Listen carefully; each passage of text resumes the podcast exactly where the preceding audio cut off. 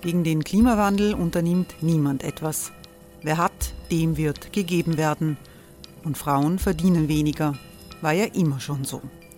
Man ärgert sich und macht weiter. Was aber, wenn nicht? Wir haben eine Idee. Die Falter Arena macht die Bühne frei für Menschen und Projekte, die das Land verändern. Mein Name ist Eva Konzett. Ich leite das Politikressort im Falter. Und am Sonntag, den 26. Mai, veranstalten wir im Wiener Stadtsaal die nächste Falter Arena. Mit dabei unter anderem der ehemalige Politiker und Neosänger Matthias Strolz, Theresa Imre von Markter, Sonja Jöchtel von Love Politics oder Kari Ochsner von Ochsner Wärmepumpen. Machen statt jammern. Wir schauen uns an, wie das funktionieren kann. Kommen auch Sie vorbei. Alle Informationen und Tickets finden Sie unter falter.at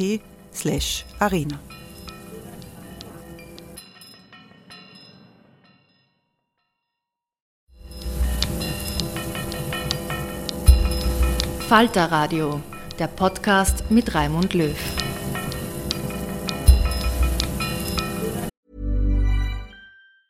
It's that time of the year. Your vacation is coming up. You can already hear the beach waves, feel the warm breeze, relax and think about work. You really, really want it all to work out while you're away. Monday.com gives you and the team that peace of mind. When all work is on one platform and everyone's in sync, things just flow wherever you are. Tap the banner to go to Monday.com.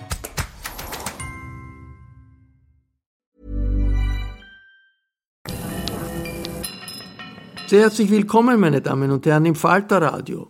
Lech am Adelberg versteht sich nicht nur als Skiort für die Reichen und die Schönen.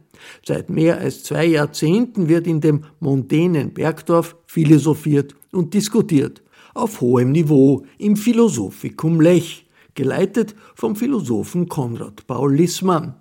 Der Obertitel dieses Jahres lautete Als ob die Kraft der Fiktion.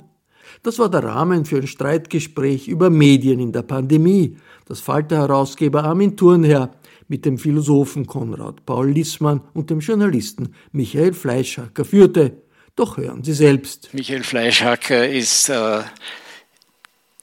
derzeit Moderator der, der Sendung Talk im Hangar 7 auf Servus TV. Sie kennen sie alle. Er ist mein persönlicher Sparringpartner einmal im Monat in einem TV, in einem äh, E-Mail-Duell genannten, äh, genannten Auseinandersetzung, die in der kleinen Zeitung erscheint und manche von Ihnen werden sie auch in der neuen Vorarlberger Tageszeitung wiederfinden.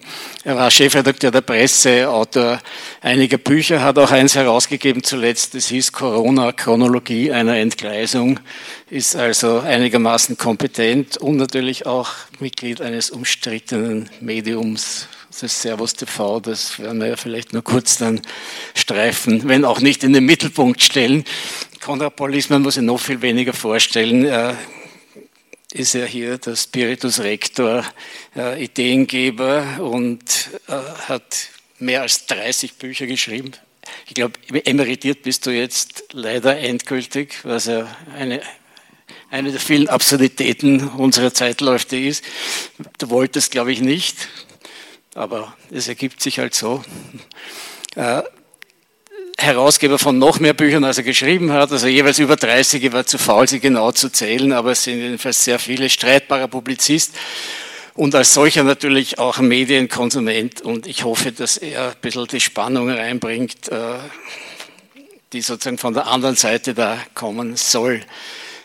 Ich glaube, nach mehr als eineinhalb Jahren Corona-Pandemie, Krise, äh, kann man sagen, es gibt einige Profiteure dieser Krise und außer der Pharmaindustrie und außer dem oberen 1% der Weltgesellschaft gehören zu diesen Profiteuren wahrscheinlich auch die Medien. Und naturgemäß wollen wir in diesem Gespräch auch darüber reden, wie es den Medien geht, warum die Medien profitiert haben, wie sie profitiert haben und was dabei vielleicht auch alles äh, zu Bruch gegangen ist. Mit diesen Profiten meine ich nicht einmal die verrückte Medienhilfe, die die österreichische Bundesregierung ja wieder in der bewährten Manier über alle Medien ausgestreut hat, äh, nämlich hauptsächlich zum eigenen Vorteil und zum Vorteil der, der Boulevardmedien. Äh, Ob es wer gebraucht hat oder nicht, wurde da gar nicht so genau äh, untersucht. Ein bisschen analog zur Corona-Wirtschaftshilfe, die ja auch zu den Wundern dieser Zeit gehört, äh, an Intransparenz, glaube ich, kaum zu übertreffen.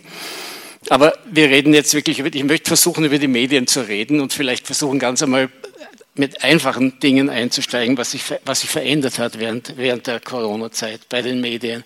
Äh, ich kann berichten, ich habe vor einer Woche zum ersten Mal wieder an einer wirklichen Redaktionssitzung bei uns teilgenommen, wo Menschen einander gegenüber saßen und diskutierten. Eine Sache, wo man glaubt hat, das ist sozusagen das Zentrum, aus dem heraus Medien gestaltet werden, zumindest vernünftige Medien. Äh, wie war das zum Beispiel bei Ihnen, Michael Fleischacker?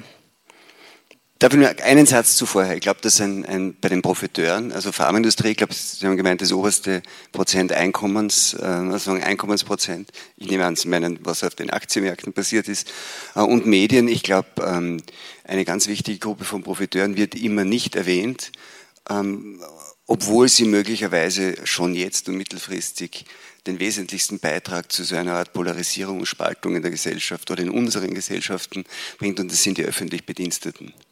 Das waren die absoluten Profiteure in großer Zahl, auch in diesem Land von dieser Krise, weil sie 18 Monate ohne jede Einkommenseinbuße äh, zum Teil einfach genauso im sogenannten Homeoffice oder, oder freigestellt waren, ohne jede Einbuße, während ähm, Selbstständige überhaupt vergessen wurden und Arbeitnehmer in der Kurzarbeit, und das waren, war eine Million Menschen, ähm, ähm, sagen, zumindest 20 Prozent Einkommensverlust hatten. Und ich glaube, dass man, das ist ein, eins der unbeschriebenen, eins der unbeschriebenen Phänomene dieser Pandemie. Darum wollte ich es am Anfang nur kurz erwähnen. Ja, wenn man da schon einhaken, nur kurz ergänzen, alle öffentlichen Bediensteten natürlich nicht. Man, Die Beamten sondern nur, auch nur gewisse Teile der Beamtenschaft. Es gibt auch Beamte, die sehr stark beansprucht und Stress waren, nämlich gerade in den Bereichen, die mit Corona zu tun hatten. Das wollen wir nicht übersehen. Ne? Darf ich da gleich einhaken und auch äh, äh etwas richtigstellen, was du äh, angedeutet hast? Ich hätte ja schon 2018 emeritieren sollen und die Universität hat etwas getan, was in diesen Zeiten ganz selten ist. Sie hat mich noch einmal für zweieinhalb Jahre verlängert und deshalb bin ich erst jetzt seit dem vergangenen Sommersemester endgültig ähm, äh, sozusagen in diesen, in diesen Ruhestandsstatus. Äh, das mag auf den ersten Blick stimmen, äh, was Michael Fleischacker gesagt hat. Auf den zweiten Blick muss ich schon dazu sagen, die Beamten haben aber auch einfach weitergearbeitet. Das heißt, ich habe natürlich auch mein Gehalt bezogen. Ich habe aber alle Lehrveranstaltungen natürlich absolviert, äh, zum Teil mit mehr Aufwand, weil eine Online-Lehrveranstaltung eine andere Voraussetzung hat, anders durchgeführt werden muss, ähm, mehr Investitionen getätigt werden müssen.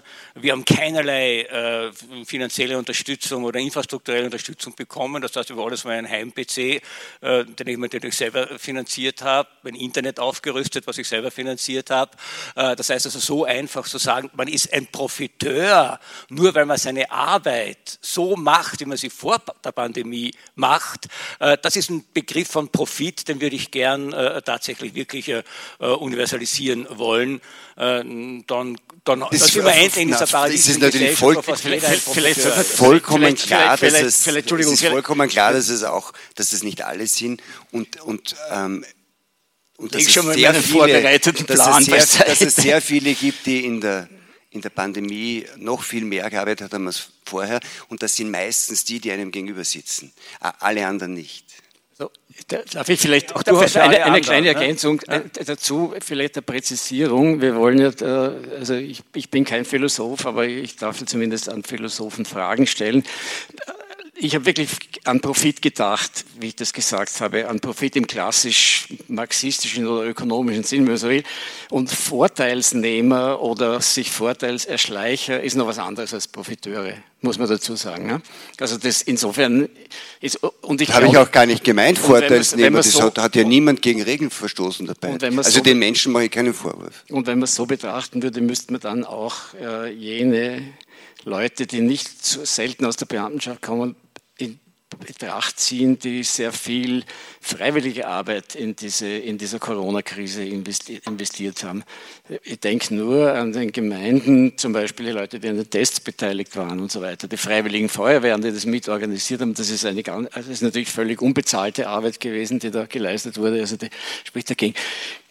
Okay, ich wollte eigentlich. Wie war's, haben Sie gefragt. Wie war's? Ich, Wie war's? Darf, stellen wir das noch kurz zurück. Ich sage, wenn, wenn wir jetzt schon so reden, dann ist es klar, wie das verlaufen wird. Es wird ein lebendiges Gespräch, das von mir natürlich nicht moderiert werden kann, weil es mit diesen zwei Herren das unmöglich ist. Ich hätte mir nur gedacht, ich sage, vielleicht erinnern wir uns im Laufe des Gesprächs dann ein bisschen daran, was ich mir vorgenommen hätte.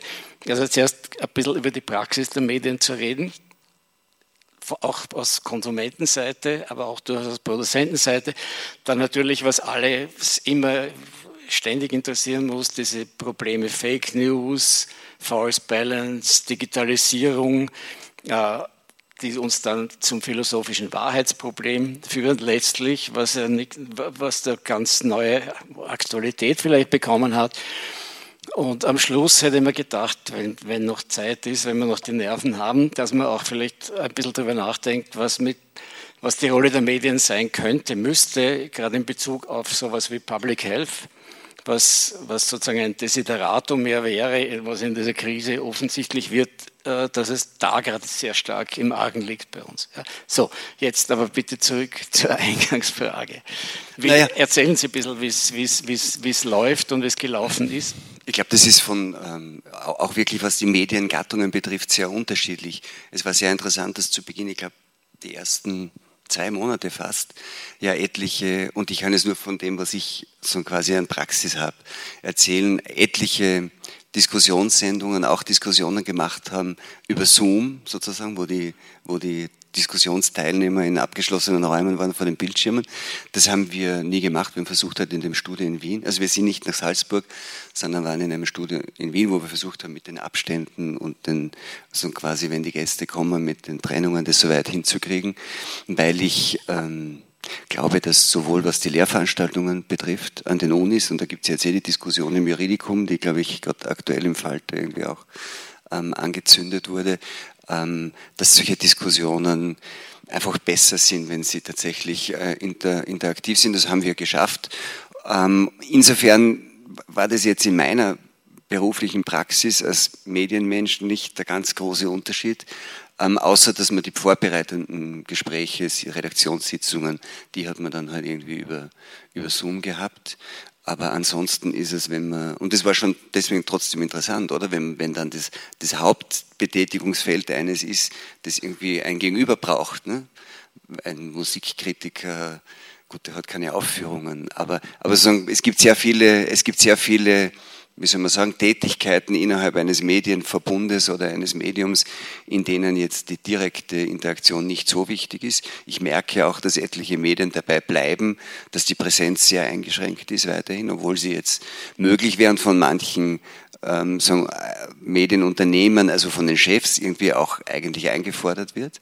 Aber das ist immer noch ein guter Teil der Journalisten sagt, das hat sich eigentlich ganz gut ergeben. Die, die Betreuungsmöglichkeiten, wenn man schulpflichtige Kinder hat, sind eigentlich im Homeoffice besser zu organisieren. Man arbeitet eh trotzdem zumindest gleich viel, weil man ja dann beides macht, wird auch akzeptiert. Das hatte ich nie, weil ich irgendwie mein Hauptding etwas ist, wo mir jemand gegenüber sitzt.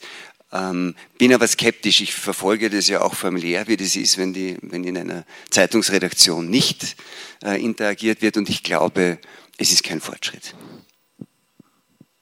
Hast du wahrgenommen, dass sich, dass sich Medien verändern, vielleicht einen Hauch künstlicher werden oder bildet man sich das nur so ein? Also diese, diese mangelnde innere Diskursivität, die, die, die, die ich auch die ich schmerzlich bei uns konstatiert habe. Also ich, ich wundere mich, das ist zu milde nur artikulieren, aber ich finde, es ist ein sehr großer Verlust. Ich war ganz froh, mir hat es Gelegenheit gegeben, mich zurück, ein bisschen zurückzuziehen, was ich eh geplant hatte. Ja, mir war es recht. Aber insgesamt denke ich, äh, fehlt, fehlt doch einiges an Energie mit der Zeit. Und zwar auch kritische Energie von Leuten, die sich per Zoom vielleicht nicht so beschränken oder nicht so an die Kandare fahren, wie sie, wie es direkt tun würden. Ich kann jetzt äh, nicht aus der Innenperspektive von äh, Zeitungs- oder Fernsehredaktionen natürlich sprechen. Und ob man das als äh, äh Leser oder Seher äh, bemerkt, dass hier die internen Prozesse anders ablaufen, ähm, bin ich mir unsicher, ob man es von der Perspektive eigentlich noch nicht äh, überlegt. Aber äh, ich kann vielleicht aus meinem äh, akademischen Alltag, äh, wo wir ähnlich äh, agieren mussten, äh, schon auch vielleicht noch zwei Beobachtungen widersprüchlicher Natur einflechten. Ähm, es haben äh, sozusagen diese, dieses, dieses Umstellen auf Zoom-Konferenzen oder eben auf virtuelle Plattformen, auf Videokonferenzen, hat natürlich schon äh, einige paradoxe äh, Effekte gehabt. Also wir haben und hatten am Institut die schöne Angewohnheit, einmal im Monat eine Dienstversammlung anzusetzen, wo alle Institutsmitglieder, und das sind mittlerweile über 80, sich ein hätten finden sollen, um die wichtigsten Institutsangelegenheiten äh, zu besprechen. Solange wir das im analogen Raum, um das mal so salopp zu sagen, veranstalteten, kamen von diesen 80, 80 vielleicht 25, die halt dort Zeit gehabt haben oder Lust gehabt haben. Kaum fand das bei Zoom statt, waren wir fast ständig zu 100 Prozent besetzt. Äh, das heißt, diese Möglichkeit, sich schnell dazuzuschalten, vielleicht auch die Möglichkeit in Betracht äh, zu ziehen, ähm, äh, nur seinen Namen dort zu platzieren und die Möglichkeit daneben ganz was anderes zu machen, hat natürlich zu einer Intensität der Präsenz geführt, gleich sozusagen philosophisch gesprochen der Präsenz in der Absenz. Das ist das eine. Und hat natürlich vordergründig dann wesentlich besser ausgesehen und äh, der Instituts, die Institutsleitung konnte immer sagen, bei Informationsdefiziten verstehe ich nicht, ihr wart ja alle da. Äh, und das andere, mm, was vielleicht auch bei Zeitungsredaktionen doch auch eine Rolle spielt, was ich bemerkt habe, äh, stimmt alles, was gesagt wurde. Ja, also wenn man sich nur mit per Zoom absprechen muss und konferieren muss, geht natürlich auch viel verloren. Ähm, vielleicht auch an Ideen, an Kreativität, an Austausch. Äh, wir haben die Erfahrung gemacht, wie wichtig solche Nebenbeigespräche sind äh, und dass das, was man ja auch vorher, vor Corona schon wegrationalisieren wollte. Ja. Zahlreiche Unternehmensberater haben gesagt, dazu braucht ein Unternehmen eine Kaffeeküche, dort wird nicht gearbeitet. Ja. Es soll am Platz bleiben. Ja. Äh, bei Amazon sagt man sogar, wozu braucht ein Unternehmen eine Toilettenanlage, die sollen Windeln tragen, ja. sie sollen am Platz arbeiten. Äh, ist nicht einmal ein Witz, ja, sondern leider die Wahrheit. Äh, äh, und und das stimmt natürlich, ja, dass das ihr also Fehleinschätzungen waren, sondern dass informelle Kommunikation natürlich für Arbeitsprozesse ganz, ganz wichtig ist. Ich habe die Erfahrung gemacht, äh, dass äh, durch dieses Wegfallen informelle Kommunikationen auch etwas weggefallen und zumindest reduziert ist, äh, was in bestimmten Unternehmen, ich nehme Redaktionen hier nicht aus, wahrscheinlich auch nicht ganz unwesentlich ist, nämlich es wird wesentlich schwerer, über Zoom Intrigen zu spinnen. Äh, denn das heißt, die klassische Intrige leitet mir einer ein, indem man jemanden am Gang sieht und sagt, du hast noch Zeit auf einen Kaffee? Äh, dann geht man schon auf einen Kaffee, hast du gehört, was der gesagt hat? Da müssen wir doch was dagegen unternehmen. Wenn alle in einer Zoom-Konferenz sind, kannst du das nicht sagen. Das geht einfach nicht. Ja?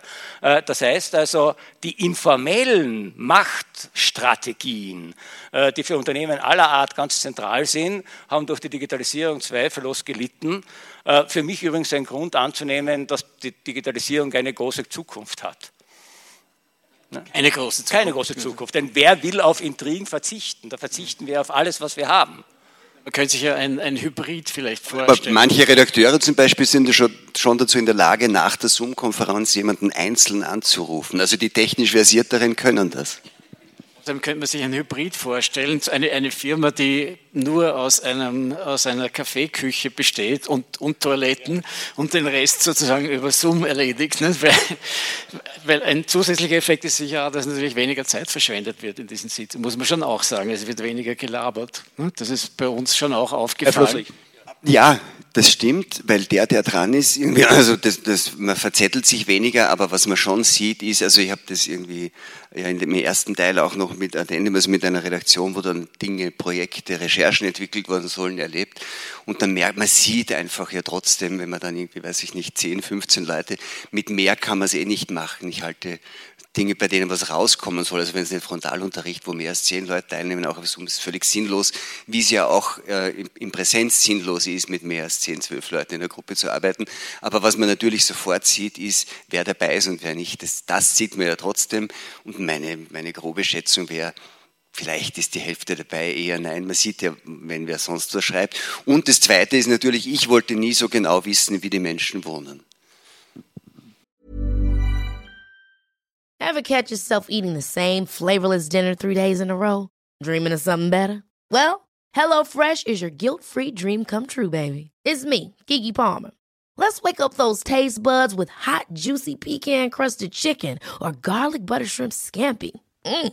Hello Fresh.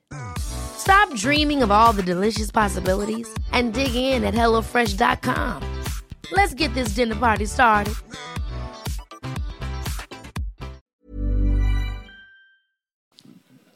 Frage, was war, was war eigentlich der, das größte Versagen der Medien, Ihrer Meinung nach, in dieser Corona-Zeit? Was haben Sie am schlechtesten gemacht? Ich glaube nach wie vor. Also am schlechtesten haben Sie als Kollektiv, glaube ich, gemacht. Ich war ein, zwei Mal dabei zu Beginn, dass Sie es nicht geschafft haben, die Behörden und die Politik dazu zu zwingen, Daten in einer einigermaßen vernünftigen Qualität zur Verfügung zu stellen, die auch äh, sozusagen seriöse, unbiased Berichterstattung überhaupt erst möglich macht. Und das hat dann, dass das nicht gelungen ist und dass es diese Daten bis heute nicht gibt, führt natürlich zu vielen der anderen Probleme, über die wir vielleicht noch reden werden, weil es sozusagen einfach keine Daten gibt, auf, die, auf deren gemeinsam sozusagen anerkannten Grundlage man dann ja eh immer noch zu unterschiedlichen Einschätzungen über Angemessenheit und, und von Maßnahmen und und und kommen kann. Aber wenn man die auch schon nicht hat, dann wie, was soll das überhaupt für eine Art von öffentlicher Debatte sein? Äh, das ist jetzt gesprochen für Österreich, weil woanders gibt es natürlich Datentransparenz in anderer Form. In der Schweiz zum Beispiel schaut die Sache schon ganz anders aus. Ne? Auch Deutschland. Schwe Schwe Schweiz auch nicht ideal. Ich glaube, das sind wirklich die nordischen Staaten uns um vieles voraus. Und auch der angelsächsische Raum. Ja. Aber äh, das rein als Beobachtung ist das natürlich richtig. Und dass das fatal war, äh, dass wir sozusagen nicht die exakten Daten und äh, ich habe erst heute gelesen, dass offensichtlich noch immer nicht genau bekannt ist, äh, äh, äh, wie, wie viele Menschen, die an Corona krank sind, jetzt tatsächlich in den Krankenhäusern sich aufhalten und dass es dann vor allem auch unmöglich ist, diese Daten mit anderen Daten zu verknüpfen. Ja, also zum Beispiel sind lauter Schätzungen, wie viel Geimpfte erkranken. Das sind keine exakten Daten, weil man diese Verknüpfung dieser zwei Parameter, erkrankt, geimpft, äh, sozusagen in Österreich nicht, äh, nicht machen kann, was vollkommen absurd ist. Das ist völlig klar. Äh, die Frage ist, ob es jetzt die Aufgabe der Medien ist, sozusagen diesen Druck zu erzeugen. Einerseits ja, denn sie müssten ja auch selber Interesse daran haben, um im Sinne von Recherchen an solche Daten äh, äh zu kommen und äh, darüber zu berichten und das einzuschätzen und äh, äh zu bewerten. Äh, auf der anderen Seite denke ich, ist es schon auch eine Selbstverpflichtung der Politik, für Rahmenbedingungen zu sorgen, die eine Datenbasis ermöglichen, aufgrund derer dann auch vernünftige politische Entscheidungen getroffen werden können. Das heißt, da ist das Gesundheitsministerium, egal wer es geleitet hat oder leitet, nicht aus der Verantwortung zu übernehmen. Man überschätzt dann vielleicht auch die Druckmöglichkeiten, die Medien haben, zumal man auch nicht vergessen darf, dass in Österreich natürlich auch ganz entscheidende Medien äh, gerade diejenigen, die sich immer sehr kritisch und sehr liberal äh, äh, dünken, natürlich auch vehemente Verfechter des Datenschutzes sind. Und das sind zum Teil einfach Datenschutzgesetze, die zumindest dieses, dieses, dieses, zögerliche, dieses zögerliche Umgehen mit Daten ähm, ermöglicht haben. Ich denke auch nur dran, welcher Flop sozusagen die Corona-App war, äh, obwohl das eine sinnvolle Möglichkeit gewesen wäre, Contact Tracing äh, schon frühzeitig zu perfektionieren, ähm, äh, dass sozusagen diese Art von, von, von Umgang mit Daten ähm, war einfach unmöglich hier. Und da gab es aber auch keine besondere mediale Unterstützung, weil eben dieser kritische Vorbehalt gegenüber Daten immer dann da ist, wenn nicht Facebook die Daten haben will. Wenn Facebook sie haben will, geben wir alles her. Da werden wir nicht gefragt. Ne? Also nicht, nicht, so, direkt, nicht, nicht so, dass es man wird, man wird mittlerweile genau gefragt, man liest es nur nicht. Ja, man liest es. Aber Tiefpunkt, also medialer Tiefpunkt, ist zum Beispiel nur als Anregung die Rolle der Medien gegenüber der Inszenierung der Politik oder so, oder also Forderung der Datentransparenz wäre sicher ein, ein, ein Punkt, der, der aber, glaube ich, schon, das wurde schon gefordert, es wurde gefordert, aber, aber es blieb wirkungslos. Nein, ich sag, was war der Fehler war, dass, es, dass wir, der Fehler, dass es uns, dass wir wahrscheinlich auch nicht hartnäckig genug waren. Es ist uns jedenfalls nicht gelungen, so wollte ich sagen.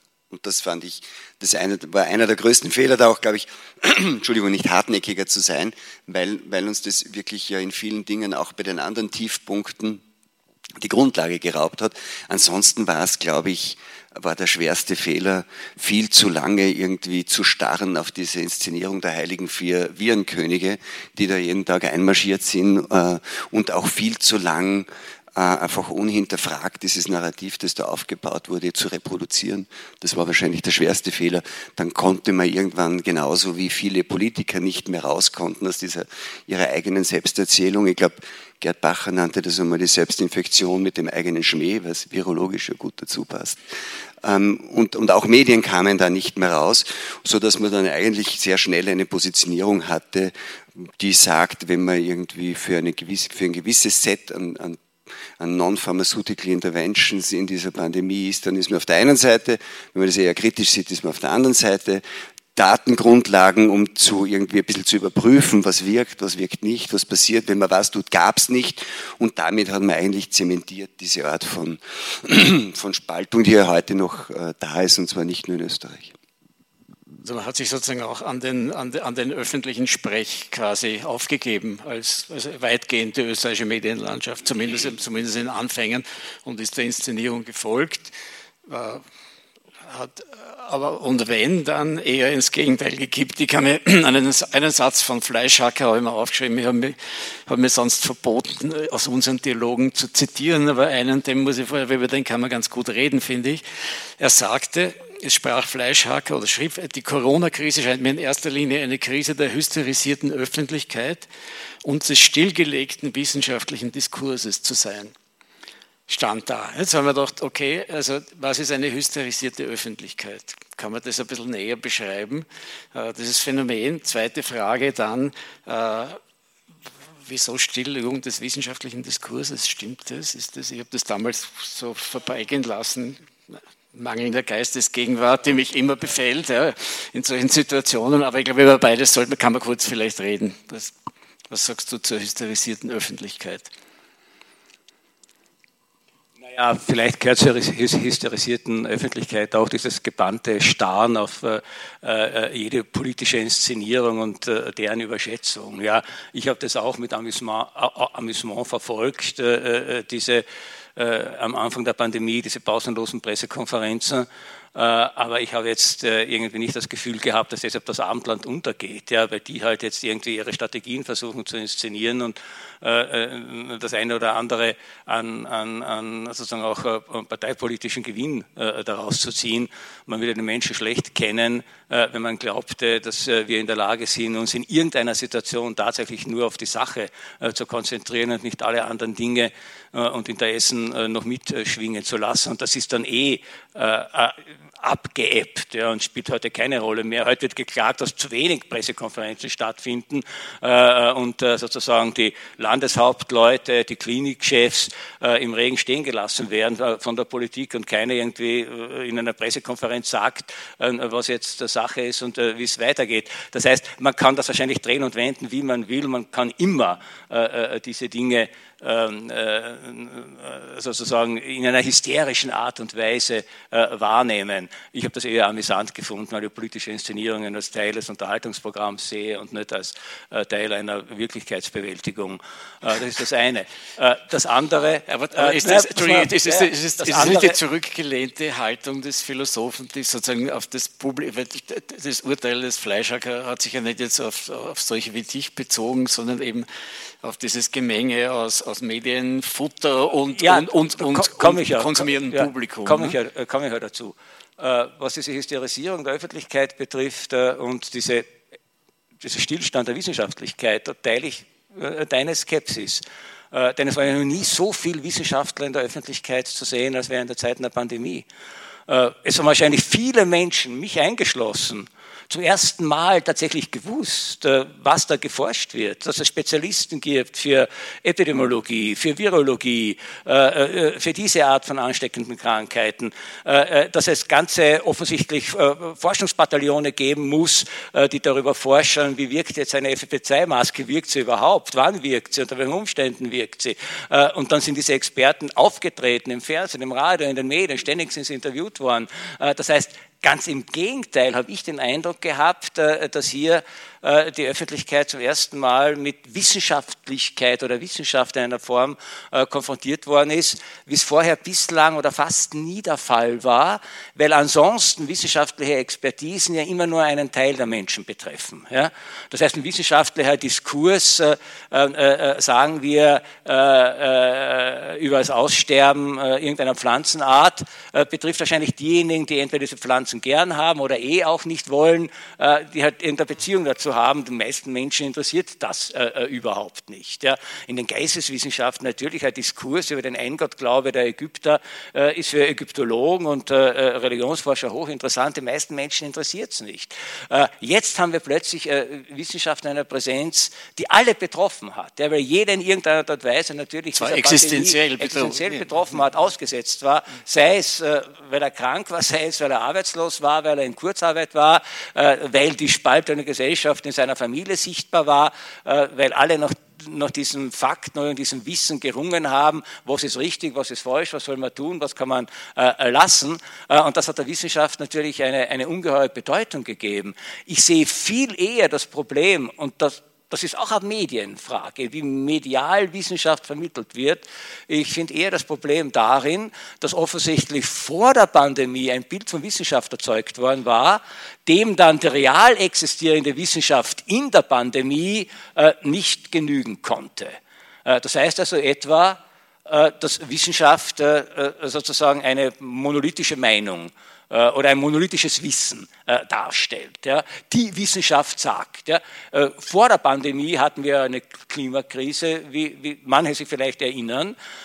Und da war ja der große Slogan, folgt der Wissenschaft, folgt der Wissenschaft. Die Wissenschaft weiß etwas. Und wenn man das herausbekommt, was die Wissenschaft weiß, dann weiß man auch, was man zu tun hat, wenn man der Wissenschaft folgt. Jetzt in der Pandemie hat man plötzlich die Erfahrung gemacht, und ich will gar nicht ausdenken, was das für die Klimadiskussion bedeutet, wenn man diese Erfahrung weiterdenken würde. In der Pandemie hat man die Erfahrung gemacht, die Wissenschaft gibt es nicht. Ja? Äh, es gibt Wissenschaft als lernendes System, es gibt Wissenschaft als äh, kontroversiell agierendes System, es gibt Wissenschaft äh, in dem Sinne, ähm, äh, äh, äh, dass es Mainstream-Wissenschaft gibt und Außenseiter innerhalb der Wissenschaft gibt. Ähm, es gibt wissenschaftliche Methoden, die unterschiedliche Konzepte äh, verfolgen, deshalb auch zu unterschiedlichen äh, Ergebnissen kommen. Und das ist alles noch innerhalb der Wissenschaft. Da geht es noch gar nicht darum, wie bewerte ich das dann von außen, welche politische Konsequenzen ziehe ich daraus. Das heißt also, das, was jedem Wissenschaftstheoretiker selbstverständlich ist, dass Wissenschaft der Prozess des Versuchs von, von Versuch und Irrtum ist, dass der Irrtum, die Fehleinschätzung, die widerlegte Hypothese zum Grundgeschäft des Wissenschaftlers gehört, ja, das war der Öffentlichkeit nicht klar zu machen. Ein Wissenschaftler, der sich sagt, da habe ich mich geirrt, da hatte ich zu wenig Daten, das war eine falsche Einschätzung, der hat in der, im Bild der Öffentlichkeit und im Bild der Medien ausgespielt gehabt. Und das hat dann vielleicht auch dazu geführt, dass Wissenschaftler begonnen haben, sofern sie sich am medialen Diskurs, am öffentlichen Diskurs beteiligt haben, sich nicht nach ihren eigenen Gesetzmäßigkeiten zu verhalten, sondern nach denen der Medien. Also nicht zuzugestehen, äh, da habe ich mich geirrt, jetzt brauche ich eine neue Hypothese, sondern genau aus dieser Dynamik daran festzuhalten, ich habe es gesagt, ich bleibe jetzt dabei. Na ja, gut, das ist, ein bisschen ist das ein Henne-Ei-Problem, glaube ich, gerade wenn man jetzt die Rolle der Wissenschaft oder die Wissenschaft gibt es ja nicht vieler besonders prominenter Wissenschaft in der Pandemie anschaut, ähm, weiß, bin ich mir nicht sicher, ob die wirklich in diese Rolle reingedrängt wurden, sozusagen öffentlich anders zu sprechen, als sie vielleicht in einem wissenschaftlichen Seminar oder auf einer Fachkonferenz sprechen würden, nämlich offener, interessierter an Daten, Ergebnissen, Einschätzungen des anderen äh, und nicht sozusagen in diesem Verkündigungsstil, in dem das getan wurde. Ich glaube, es liegt dann prinzipiell schon ein bisschen ein Missverständnis vor. Ich fand es sehr interessant, dass du, Konrad, auf, die, auf, die, auf den Satz, nämlich dass die, ich glaube, die Einstellung des wissenschaftlichen Diskurses oder so, stillgelegt. Ähm, dass, äh, dass du sagst, das glaubst du nicht, sondern es war Wissenschaft noch nie so präsent wie während dieser Pandemie. Das ist ganz eindeutig so. Aber das heißt ja nicht, dass es einen wissenschaftlichen Diskurs gegeben hat.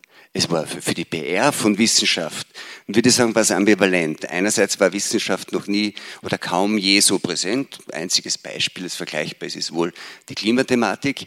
Ähm, andererseits war, ähm, hat sich, glaube ich, auch Wissenschaft kaum je, und wieder ist wahrscheinlich die Klimathematik das einzige ähnliche Beispiel, so sehr einspannen lassen für so politische Programme wie in dieser Pandemie. Darüber wird man wahrscheinlich auch noch ein bisschen nachdenken, weil wenn man das aufgibt... Stimmt, das, äh, das stimmt nicht ganz, nur fällt es bei anderen Einspannungsprojekten nicht so auf. Ja, Sozialwissenschaftler, Politologen, Kulturwissenschaftler ja, äh, spannen sich immer, lassen sie, die leben davon, dass sie eingespannt ja, aber werden. Die, aber es findet, und, aber, aber es findet nicht so permanent öffentlich statt. Permanent nicht öffentlich statt, richtig. Ja. Genau. Aber das es war, es war, es war halt, man, man könnte auch sagen, die, die, die, der, der, der, Prozess, der distante Prozess zwischen Politik äh, und Wissenschaft wurde bis zur Kenntlichkeit entstellt durch die permanente Öffentlichkeit. Ne? Vielleicht ist es so am ehesten. Aber was ich meine, ist eher, dass dann diese, und ob sie übernommen wurden, weiß ich nicht, ob das dann nur auf Druck von Medien stattgefunden hat. Was ich damals damit gemeint habe, ist, dass man einfach, ähm, wenn in vielen auch Diskussionssendungen, Texten in Zeitungen, Magazinen, wenn dann jemand sagt, ähm, die Wissenschaft ist sich doch einig, dass, dann hieß das im Wesentlichen, Christian Drosten sagt doch das. Ne? Weil das, das war die Wissenschaft, die, die anerkannte. Und wer nicht Drosten war, der war außerhalb der anerkannten Wissenschaft. Und so wurde das gespielt.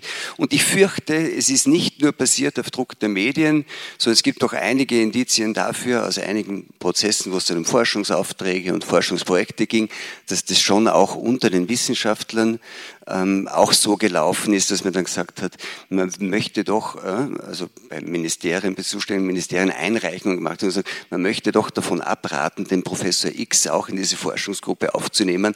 Der hat dann doch irgendwie auch mal Argumente, die der bringt, werden auch von den Querdenkern übernommen, sollte in diesem Forschungsprojekt nicht sein. So, ne? Also ich glaube nicht, dass das unter dem Druck der Öffentlichkeit stattgefunden hat. Das heißt, es war, glaube ich, warum, das finde ich echt interessant. Ich habe ja sehr viele, ähm, in Österreich jedenfalls von denen, die öffentlich sehr präsent waren, Wissenschaftlern auch irgendwie persönlich Kontakt gehabt. Das war eine Frage, die mich immer beschäftigt hat, die mich heute noch beschäftigt und auf die ich keine Antwort habe. Was ist da passiert in diesem, in dieser Dauer, in diesem Daueröffentlichkeitsdruck mit, mit Leuten aus der Wissenschaft, dass sie dass sie eigentlich zu Aktivisten geworden sind. Ne? Also es ist wie beim Journalismus, scheint mir, dass so eine öffentliche Krisen- und Drucksituation Leute dazu animiert, ähm, die Position zu wechseln und vom, vom weiß ich nicht, vom, ähm, Hypothesengetriebenen für andere äh, Ergebnisse offenen Wissenschaftler oder vom beobachtenden Journalisten zum Aktivisten zu werden für eine Sache und das in einem, in einem moralisierenden Ton vorzutragen, der dann gleich mal sagt, wer das nicht auch so sieht, ist verantwortlich für den Tod vieler Menschen und so weiter. Das hat sich, und das meine ich dann mit der hysterisierten Öffentlichkeit. Wenn man unterschiedliche Einschätzungen von Maßnahmen auf eine gewisse Situation schon im zweiten Schritt irgendwie zum Vorwurf äh, der Tötungsbereitschaft irgendwie ähm, äh, auswuchtet, dann glaube ich, kann man von einer hysterisierten Öffentlichkeit sprechen. Also darf ich, darf ich da vielleicht... Muss ich schon was äh, Nein, dazu sagen? Gleich, gleich. Ich, ich glaube, dass das Richtige daran ist, dass, dass sozusagen der, der aufmerksamkeitsgierige Sog der, der, Medien schuld ist, dass vielleicht Leute in, in, in Rollen kommen, also Wissenschaftler in so Rollen kommen. Aber ich glaube, was man grundsätzlich schon unterscheiden sollte, auch, auch bei dem, was du gesagt hast, kritisch angemerkt, sind zwei Dinge. Das eine ist der Prozess der Wissenschaft als wissenschaftliches System, sozusagen zum Finden wissenschaftlicher Wahrheit, wo man dann ab einem bestimmten Punkt eine qualifizierte Mehrheit erreichen kann und sagt, das ist jetzt der Stand der Wissenschaft. In der Klimafrage zum Beispiel war das dann so. Ne? Also wenn dann so 90 oder 95 Prozent aller anerkannten Wissenschaftler sagen, das ist so, dann kann man sagen, das ist der Stand der Wissenschaft. Und das aber sozusagen trifft auf einen, auf, auf einen, auf einen öffentlichen Mechanismus, der heißt Meinungsstreit. Und der hat mit dem, mit dem wissenschaftlichen Prozess überhaupt nichts zu tun an sich. Ja. Wird jetzt aber in, in dieser existenziellen Krise plötzlich vermischt. Das scheint mir da stattgefunden zu haben. Ne? Und bei einigen hat. Ich nur sage, es wird vermischt, das sagt man dann immer, aber die Medien zerren dann die Wissenschaftler da rein. Das ist nicht meine Erfahrung. Also da gibt's, also ich glaube, es gab bei sehr vielen Wissenschaftlern eine Art intrinsische Motivation zur Grenzüberschreitung in Richtung Aktivismus. Das wäre genau der Punkt, wo ich, äh, wo ich einhaken ein, ein, wollte. Äh, äh, das ist eigentlich nichts Neues. Äh, und das gehört zu einem gewissen Programm eines Verständnisses äh, von Wissenschaft, das immer davon ausgegangen ist, nennen wir das mal das linksliberale Programm von Wissenschaft, das immer davon ausgegangen ist, dass Wissenschaft letztlich eine engagierte Wissenschaft sein muss und keine Elfenbeinturmwissenschaft. Das heißt, diese Forderung oder diese Kritik, dass Wissenschaftler sich tatsächlich nur um ihre Wissenschaft kümmern und die Gesellschaft aus dem Blick verlieren und nicht immer mitreflektieren, was bedeuten diese wissenschaftlichen Forschungen für die Gesellschaft, nicht mitreflektieren, aufgrund welches sozialen, politischen, äh, äh sexuellen Hintergrunds passieren diese Forschungen und dergleichen mehr. Äh, das heißt, das war ja immer ein vehementer Kritikpunkt äh, seit den 60er Jahren. Ja. Äh, ich kann mich erinnern, dass ich als junger Student natürlich nicht äh, Philosophie studiert habe, sondern aktivistische Philosophie betrieben habe, äh, unter der Parole für eine Wissenschaft im Dienste des Volkes. So nannten das die Maoisten damals tatsächlich. Für eine Wissenschaft im Dienste des Volkes. Das heißt, ich bin groß geworden mit diesem Gedanken. Deswegen verwundert er, mir verwundert er mich an sich nicht. Und gleichzeitig, nachdem er auch klüger werden kann, weiß ich, dass genau diese Gedanken der Sündenfall der Wissenschaft sind. Äh, und äh, dass eine aktivistische äh, Wissenschaft früher oder später schlechte Wissenschaft werden wird, weil dann sozusagen die politischen Vorgaben oder auch die politischen Erwartungen möglicher Forschungsergebnisse ganz sicher verzerren werden, egal jetzt in welchem Bereich. In Sozial- und Geisteswissenschaften spürt man das immer schneller und früher als in Naturwissenschaften, aber wie eben die Pandemie gezeigt hat, ist das in Naturwissenschaften genauso möglich, was ja auch damit zu tun tun hat, wie Wissenschaft äh, funktioniert. Ja. Natürlich fließen in wissenschaftliche Praxis, in wissenschaftliche Forschung, äh, fließen natürlich nicht nur intrinsische Motivationen herein, sondern äh, überhaupt bei unserer drittmittelfinanzierten Wissenschaft, die wir haben. Ja. Da antizipiert man natürlich, die Anliegen, die Interessen, die Erwartungshaltungen potenzieller Geldgeber. Also es weiß jeder von uns, welche Projekte man äh, äh, beim, beim, beim FWF oder welche Art von Projekt man beim FWF oder bei der EU einreichen kann, um eine Chance zu haben und welche Themen man gar nicht probieren muss oder probieren kann, weil die chancenlos sind, weil die einfach jetzt nicht der Stimmung, der Erwartungshaltung, ähm, den Debattenkulturen, in denen wir uns bewegen, ähm, entsprechen. So gesehen würde ich das unterstreichen, was der Miriam Fleischhacker gesagt hat, diese, äh, diese Pandemie und äh, das Wechselspiel von Wissenschaft und Öffentlichkeit, Wissenschaft und Medien ähm, hat einige Konturen, nicht alle, aber einige Konturen der Wissenschaft tatsächlich oder der wissenschaftlichen Praxis bis zur Kenntlichkeit entstellt. Das funktioniert natürlich auch ohne Pandemie. Äh, so bestimmte Konkurrenzverhältnisse. Und also den wollen wir jetzt nicht in das Forschungsprojekt äh, nehmen, weil der ist aus diesen und jenen Gründen oder der hat vor 20 Jahren äh, etwas gesagt, was gar nicht mehr geht. Also das funktioniert ganz ohne Pandemie. Es wurde nur jetzt vielleicht sichtbarer, weil eben der Öffentlichkeitsstatus der Wissenschaft in der Pandemie dann doch ein anderer war als der der reinen projektgetriebenen Laborwissenschaft, wie es vorher der Fall gewesen ist. Einen kleinen Zusatz, weil, Sie, weil, weil ja Sie den Begriff verwendet haben, der so eine große Rolle spielt, auch in vielen öffentlichen Diskussionen, das ist dann irgendwann, wenn sich das irgendwie, oder wenn dann die Arbeiten kommen und man sortiert aus und Peer Review und die ganzen Systeme, die man hat, wobei, glaube ich, das Peer Review System äh, in den letzten Jahren auch irgendwie den einen oder anderen Kratzer abbekommen hat, weil das möglicherweise doch auch eine Filterbubble genauso ist wie eine, wie eine gute Art, sozusagen wissenschaftliche Arbeiten zu bewerten, aber egal.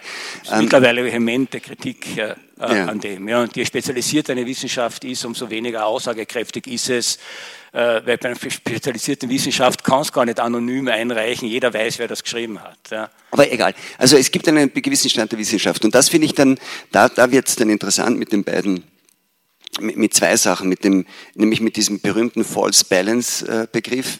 Muss wirklich lachen, oder? Wenn man, wenn dann, wenn, wenn unter dem, unter, unter diesem Begriff, der dann doch relativ klare Bedeutung hat, auch jetzt historisch und sich wirklich fast ausschließlich auf Wissenschaftsjournalismus bezieht und, und in jeder Arbeit über diesen Begriff immer erwähnt wird, wenn es dann sagen wir, um die Diskussion gesellschaftlicher und politischer Fragen geht, ist das etwas anderes greift dieser Begriff letztendlich auch nicht.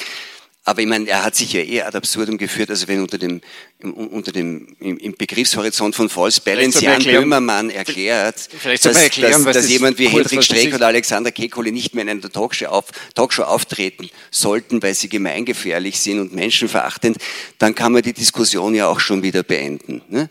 Ähm, also False Balance erklären Sie, also erklären Sie, ich kann Ihnen nichts erklären. False Balance bedeutet einfach, dass sozusagen die, eine, eine Meinung, die nicht das Gewicht haben sollte, das sie hat, in, der, in einer Diskussion bekommt, in dem Exponenten einfach zu Debatten ständig eingeladen werden, die eigentlich Minderheitenmeinungen verdienen und nicht als solche gekennzeichnet werden. So, und da ging es aber, und das ist jetzt genau der Punkt, und da geht es immer darum, innerhalb einer wissenschaftlichen Disziplin, deswegen ist das ein Begriff, der wirklich aus guten Gründen immer angewandt wurde auf Diskussionen und Probleme innerhalb des Wissenschaftsjournalismus, weil dort ähm, es sozusagen für die, auch für den Fortschritt der Wissenschaft als nachteilig empfinden, empfunden wird, wenn, wenn, wenn, weil sich so sozusagen diese gut abgesicherte wissenschaftliche Mehrheitsmeinung nicht bilden kann. Und jetzt ähm, in der Frage, wenn man auch einen, einen, einen anerkannten mehrheitlichen Forschungsstand in einer Disziplin hat, gilt, glaube ich, wieder für das Klimathema wie für das Pandemiethema dann ist die Frage, was man gesellschaftlich für angemessen hält an Reaktionen, welche Maßnahmen ergreift, welche Folgen der Maßnahmen man riskieren soll, welche nicht, ein völlig zweites Paar Schuh.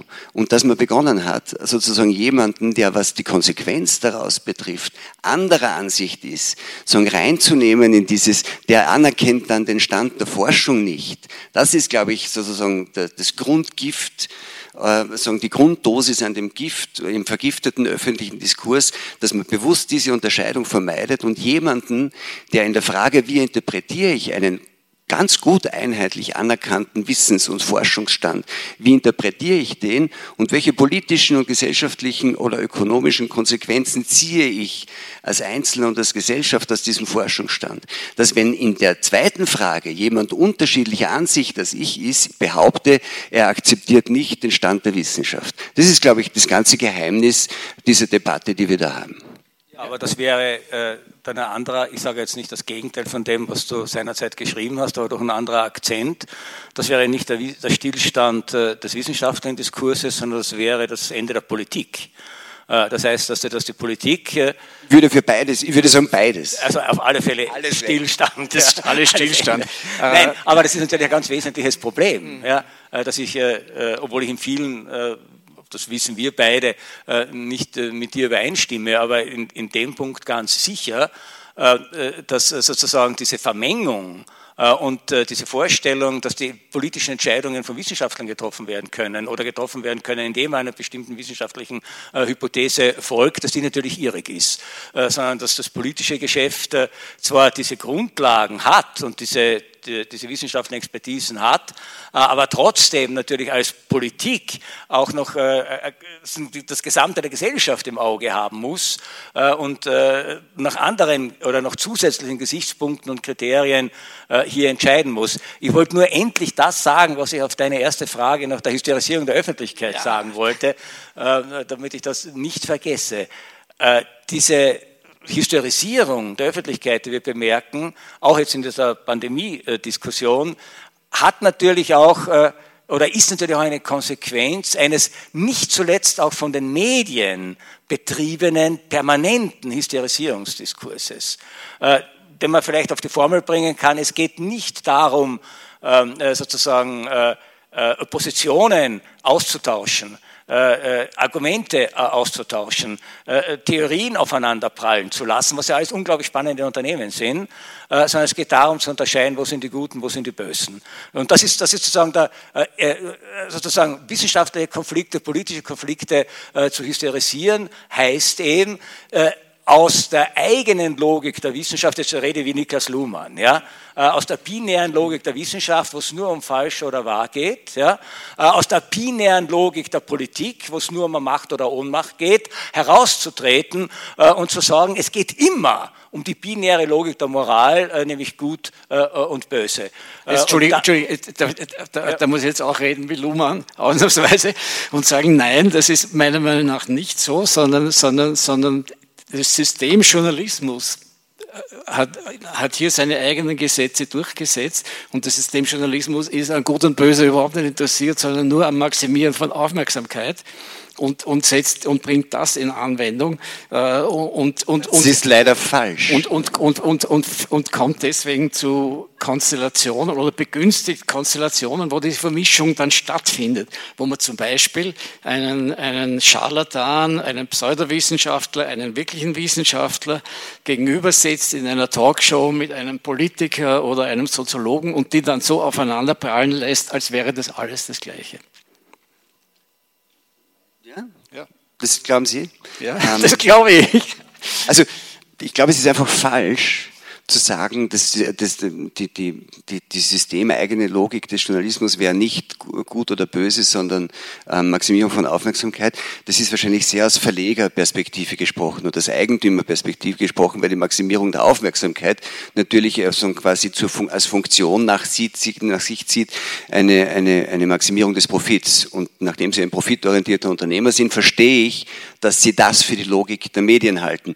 Die, die, die, die, die Realität in den Redaktionen die, die, die Realität in den, in den Redaktionen ist, dass die Journalisten und wenn Journalismus das ist, was Journalisten machen und nicht eine, eine abstrakte Definition oder das, was ein profitorientierter Medienunternehmer darin sieht, dann ist Journalismus das, was Journalisten machen und alle Journalisten, fast alle Journalisten, die ich kenne, funktionieren nur genau nach der Logik, nach der hysterisierten Logik, die Konrad Paul Liesmann geschrieben hat, nämlich ähm, gut oder schlecht, äh, vollkommen moralisiert oder auf Wienerisch gesagt, dann noch einmal, wenn man es dann noch politisch sozusagen wendet, einer von uns oder keiner von uns. Ich wusste ja, dass ich als Diskussionsleiter ungeeignet bin, deswegen muss ich da mitreden, aber es ist natürlich vollkommen falsch zu sagen, äh, das Gesetz der Aufmerksamkeits äh, Maximierung sei in den Medien auf Verleger beschränkt.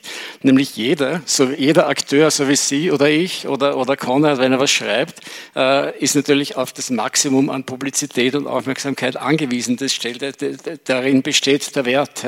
Jemand, für den sich keiner interessiert, Jemand, für den sich niemand interessiert, der existiert in der Medienwelt nicht mehr. Und natürlich werden die, werden, besetzen sie ihre Diskussionen im Hangar 7 danach, dass sie möglichst viel Aufmerksamkeit bekommen und nicht äh, damit das Gute siegt oder das Böse, um, um, um bei dem Beispiel zu bleiben, das uns am nächsten liegt. Ja.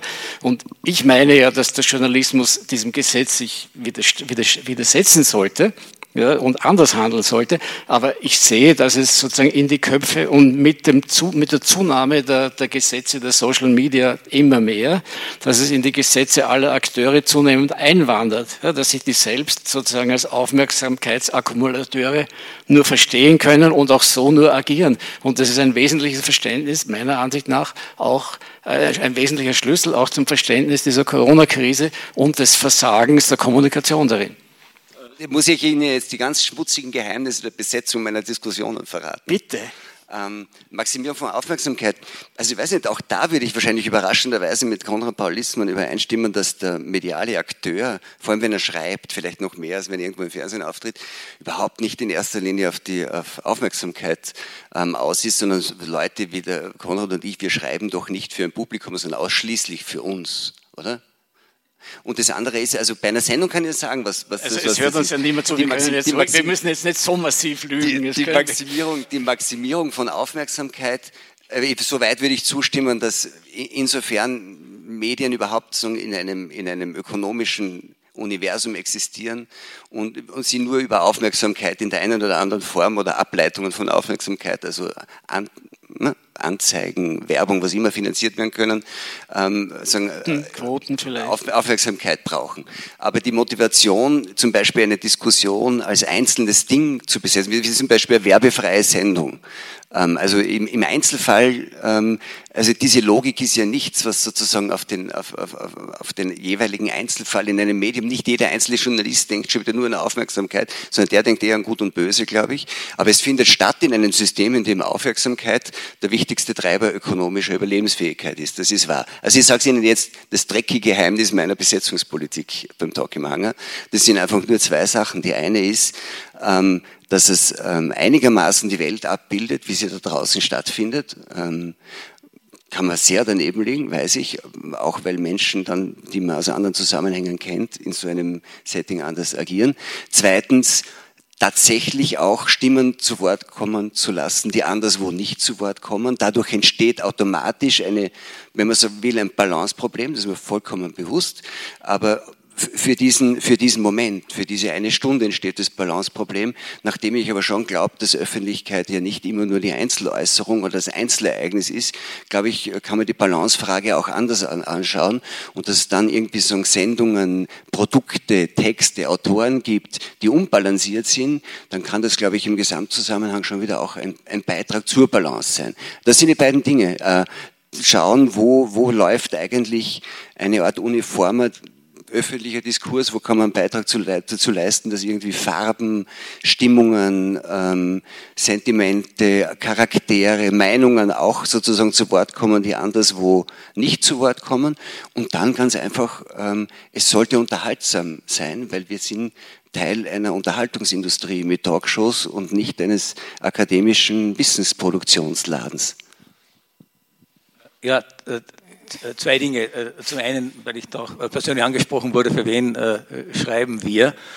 Also ich muss hier Michael Fleischacker recht geben. Also die, die Aufmerksamkeit ist zumindest nicht das primäre Motiv, wenn ich etwas schreibe. Also ich wollte vorhin schon sagen, nachdem von Profiteuren der Pandemie die Rede war, habe ich gedacht, du willst jetzt über wirkliche Profiteure sprechen. Natürlich war ich ein wirklicher Profiteur. Äh, der Pandemie, dadurch, dass alles stillgelegt worden war, keine Vorträge stattfanden, keine Symposien stattfanden, keine Reisen stattfanden, hatte ich Zeit, ein Buch zu schreiben. Und zwar in einer Art und Weise, in einer Konzentrationsform, in einer Ruhe, in einer Stille. Es gab ja keinen Verkehr, keinen Flugverkehr. Man glaubt gar nicht, äh, wenn man nicht jetzt ein mittelalterlicher Mönch wäre, man glaubt gar nicht, wie geistig anregend Stille sein kann. Äh, das verwehren wir uns ja ständig, außer in Zeiten der Pandemie. Das heißt, Geistesarbeiter waren prinzipiell Profiteure äh, der Pandemie, würde mal wagen zu behaupten. Vorteil, ja. Vorteilsnehmer, nicht Profiteure ja. im Sinne der Präzision. Also Vorteile, ja. genau. Es war jetzt natürlich polemisch gemeint. Aber während ich dieses Buch geschrieben habe, eine Auseinandersetzung mit dem Text von Friedrich Nietzsche und, und, und mit Problemen des Lebens. Da habe ich um Formulierungen gerungen, da habe ich um die Ideen gerungen, da habe ich äh, äh, mir überlegt, ist das jetzt angemessen, äh, äh jetzt dem, dem, dem, dem Text. Aber ich habe nie daran gedacht, wer wird das lesen. Ja? Aber natürlich gebe ich zu, dass man Aufmerksamkeit, wenn man sie gewinnt, auch genießen kann. Ich würde sagen, Aufmerksamkeit ist ein Kollateralschaden authentischen Schreibens. Äh, das ist das eine. Äh, das andere ist jetzt äh, noch einmal ähm, zu dieser Balance. Das ist nur eine, Beobachtung, eine Anmerkung, die ich mache.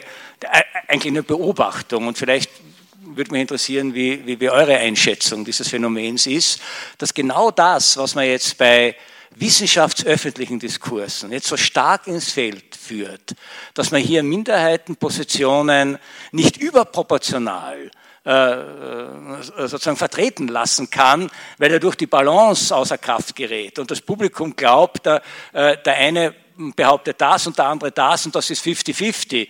Und in Wirklichkeit vertritt der eine die Mehrheitsmeinung der anerkannten Wissenschaft und der andere ist die Außenseiterposition, dass man also hier die Minderheiten in ihren Minderheitenstatus sichtbar machen muss. Im gesellschaftspolitischen Bereich passiert nämlich genau das Gegenteil. Da wird immer gefordert die Stärkung der Minderheiten, die überproportionale Präsenz äh, von Minderheiten im öffentlichen Diskurs. Es ist momentan nicht das ganz zentrale Thema, ähm, äh, äh, sozusagen den Minderheiten endlich eine Stimme zu geben und diejenigen zum, zum Schweigen, zum Verstummen zu bringen, die die Mehrheit darstellt. Im öffentlich-politischen Diskurs ist Mehrheitsgesellschaft ein Schimpfwort. Im wissenschaftsöffentlichen Diskurs ist Mehrheitsmeinung ein Adelsprädikat. Und das ist ein Widerspruch, den ich für mich im Kopf nicht auflösen kann.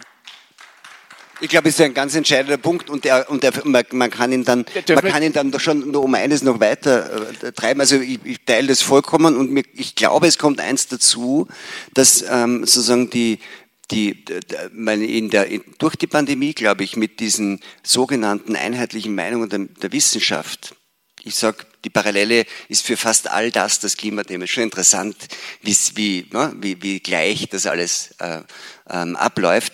Ist dann auch noch, dass einem plötzlich von Seiten der Wissenschaft in einer Intensität und in einer Klarheit und mit einer Strafandrohung versehen Glaubensbekenntnisse abgefordert werden, wie für die man sozusagen in jedem kulturellen, politischen, anderen gesellschaftlichen Zusammenhang, wenn man sie auch nur leise anklingen lässt, man irgendwie als mittelalterlicher Wahnsinniger äh, sozusagen sofort davongejagt würde. Das heißt, dass ausgerechnet jetzt also man muss, da wissen, man muss das einfach glauben, weil nachvollziehen kann es ja kein Einzelner. Also es werden jetzt plötzlich Rechtgläubigkeitsüberprüfungen angestellt, ähm, so im, im, in der Sphäre der Wissenschaft für jeden einzelnen Bürger, die man ihm in jedem anderen Bereich, zumal im politischen oder religiös-kulturellen, längst nicht mehr zumuten würde. Also ich glaube, da werden Dinge vermischt, die, die so nicht vermischt werden können. Äh, die Minderheit in, in gesellschaftspolitischer Hinsicht ist was anderes als eine Minderheit in, in erkenntnistheoretischer oder wissenschaftlicher Hinsicht, glaube ich. Wenn es um Dinge geht wie ist ein Impfstoff wirksam oder nicht. Und Scharlatane haben die Minderheitsmeinung, er ist nicht wirksam, obwohl Tests, äh, nachvollziehbare klinische Tests und die überwiegende Meinung der Fachwelt sagt, er ist wirksam, dann hat es, wenn man sozusagen nicht der Mehrheitsmeinung folgt, natürlich fatale Folgen. Ja? Während im, in einem sozialen Diskurs ja diese fatalen Folgen nicht da sind, sondern da diskutiert man über die Art, wie wir uns miteinander verhalten wollen, ohne nämlich in ziviler Form, ohne einander umzubringen, ja, also Glaubenskriege äh, etc. ausgenommen. Aber da sind wir doch auf einer anderen Stufe der Auseinandersetzung angelangt. Also ich würde dafür plädieren, das hier auseinanderzuhalten. Ich glaube auch, dass ein Problem der Auseinandersetzung, auch der medialen, öffentlichen Auseinandersetzung, also bei Corona und die Schwierigkeiten der Wissenschaft, natürlich die Neuheit dieses Virus waren so dass seriöse, ser, seriöse Wissenschaftler am Anfang eigentlich immer sagen mussten, wir wissen es nicht, dass zum Beispiel die, das Tragen der Maske am Anfang nicht nur so ein frivoles äh, Thema von Minderheit oder Nicht-Minderheit oder Einschätzung von ein paar Statistiken war, sondern einfach ein Unwissen über das Funktionieren von Aerosolen. So, bis das hergestellt war, dann konnte man sozusagen, dann konnte man seriös behaupten, wie mit Masken umzugehen war. Aber wer, wer am Anfang sofort gesagt hat, Maske Unsinn, da gab es ja welche, äh, die aufgetreten sind, der, der war ein Scharlatan. Ja? Und, aber wenn ein seriöser Wissenschaftler sagt, ich weiß es noch nicht, wir wissen es noch nicht, dann konnten die Medien damit nicht wirklich umgehen und haben natürlich auch welche bevorzugt, die stärkere Meinungen hatten. Ja? Äh, ganz ehrlich, mir, also Sie verwenden für meinen Geschmack und für, die, für meinen Blick auf die letzten 18 Monate, auch mit dem, was ich bei Ihnen ja regelmäßig auch in dem Newsletter gelesen habe und so weiter, wo doch sehr viel, wie soll man sagen, ähm, auch Sensibilität für unterschiedliche Entwicklungen, für unterschiedliche Grundlagen von Entscheidungen. Ist es eine politische Entscheidung? Ist es irgendwie das Nachvollziehen einer, eines medizinischen Forschungsstandes? Sie verwenden für meinen Geschmack zu, zu salopp das Wort Scharlatan.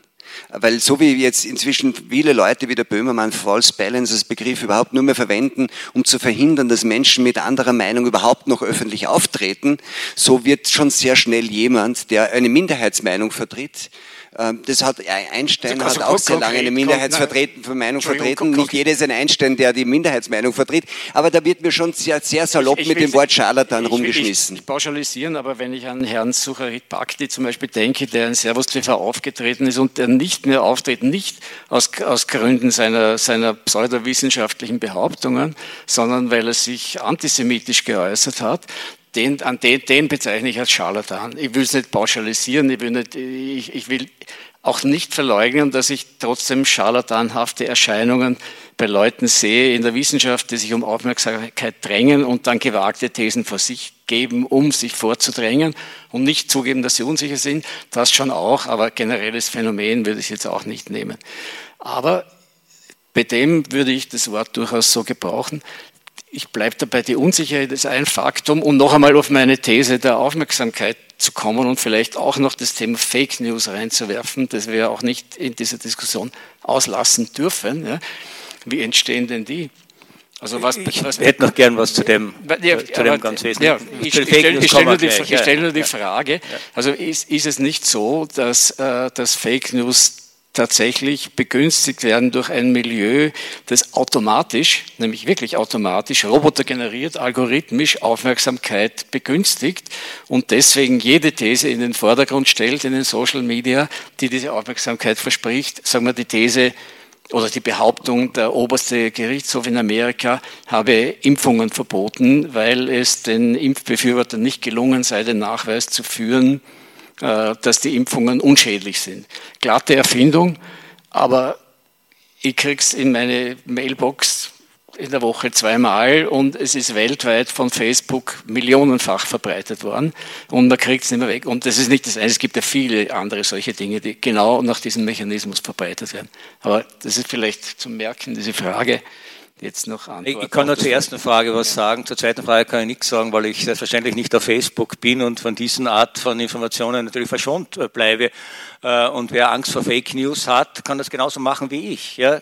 Äh, bleiben, entfernen Sie sich von den sozialen Medien und Sie kriegen keine Fake News mehr äh, zur Kenntnis.